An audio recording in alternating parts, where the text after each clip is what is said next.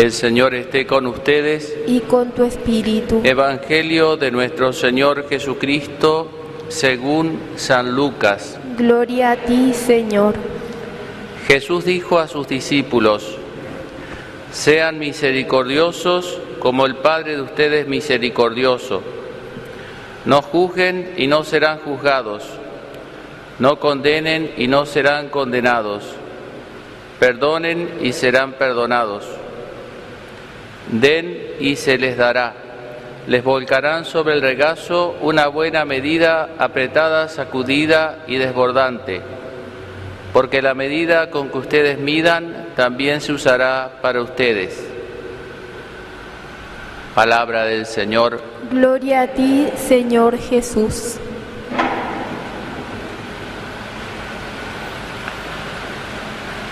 Como hemos dicho otras veces, la virtud de la humildad, fundamental eh, para la vida cristiana y para, por supuesto, para la conversión, fruto de este tiempo, especialmente de Cuaresma, no consiste en, en negar los, los dones de Dios y tampoco consiste en sentir culpa en cosas que no, uno no tiene culpa, sino consiste en llamar a las cosas por su nombre.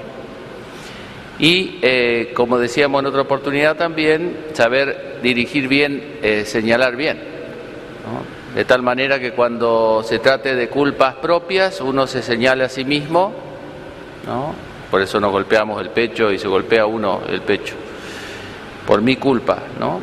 En las cosas que uno tiene culpa, una fuerza centrípeta, diríamos, y en las cosas, los dones que uno tiene, los talentos, aquello que uno ha recibido, la vocación,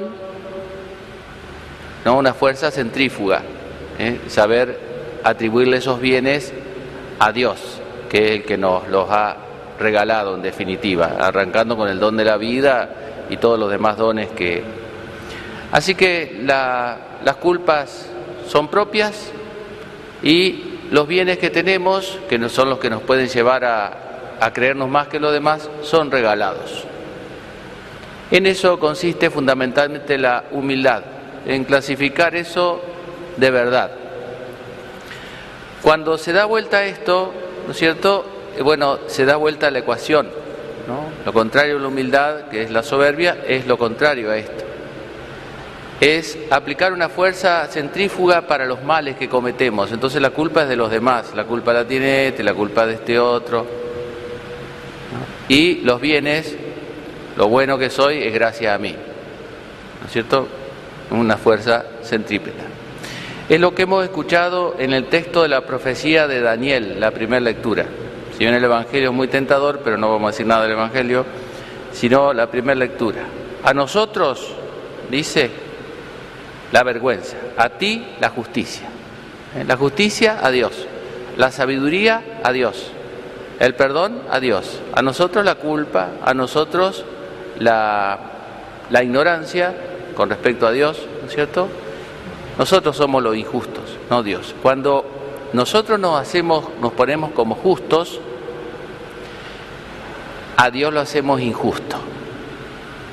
Cuando nosotros nos ponemos como santos, a Dios lo hacemos, digamos, culpable del mal. ¿no?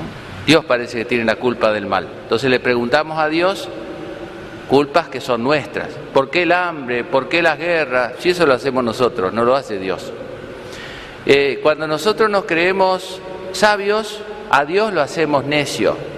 Entonces lo interpelamos, ¿por qué esto? ¿Por qué esto aquello? Como si nosotros tuviésemos una visión panorámica del mundo y de la historia y de las personas y de lo profundo de todo para juzgar y decir, esto está mal, esto es injusto, esto no debería ser así, ¿por qué a mí? ¿Por qué a él? Y a Dios lo sentamos en el banquillo del acusado y le pedimos cuenta de su sabiduría, porque en el fondo nosotros somos los sabios. Por eso vieron, hay que saber distribuir bien esto porque las dos fuerzas siempre están. La centrípeta y la centrífuga. Esas son fuerzas que siempre están.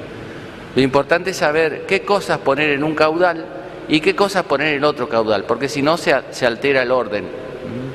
Y ahí es cuando es muy difícil, digamos, de, convertirse, porque Si yo no tengo culpa, ¿de qué me voy a convertir? Si yo soy bueno, ¿de qué me voy a convertir? Que se convierta Dios, que se conviertan los demás. Yo no me tengo nada de convertir, yo soy yo lo digo así medio irónicamente, medio jocosamente, pero a veces como que uno lo plantea así. Y los bienes que hemos recibido se nos vuelven en contra porque por ahí lo podemos, en lugar de, usar para bien del prójimo, lo podemos vivir egoístamente.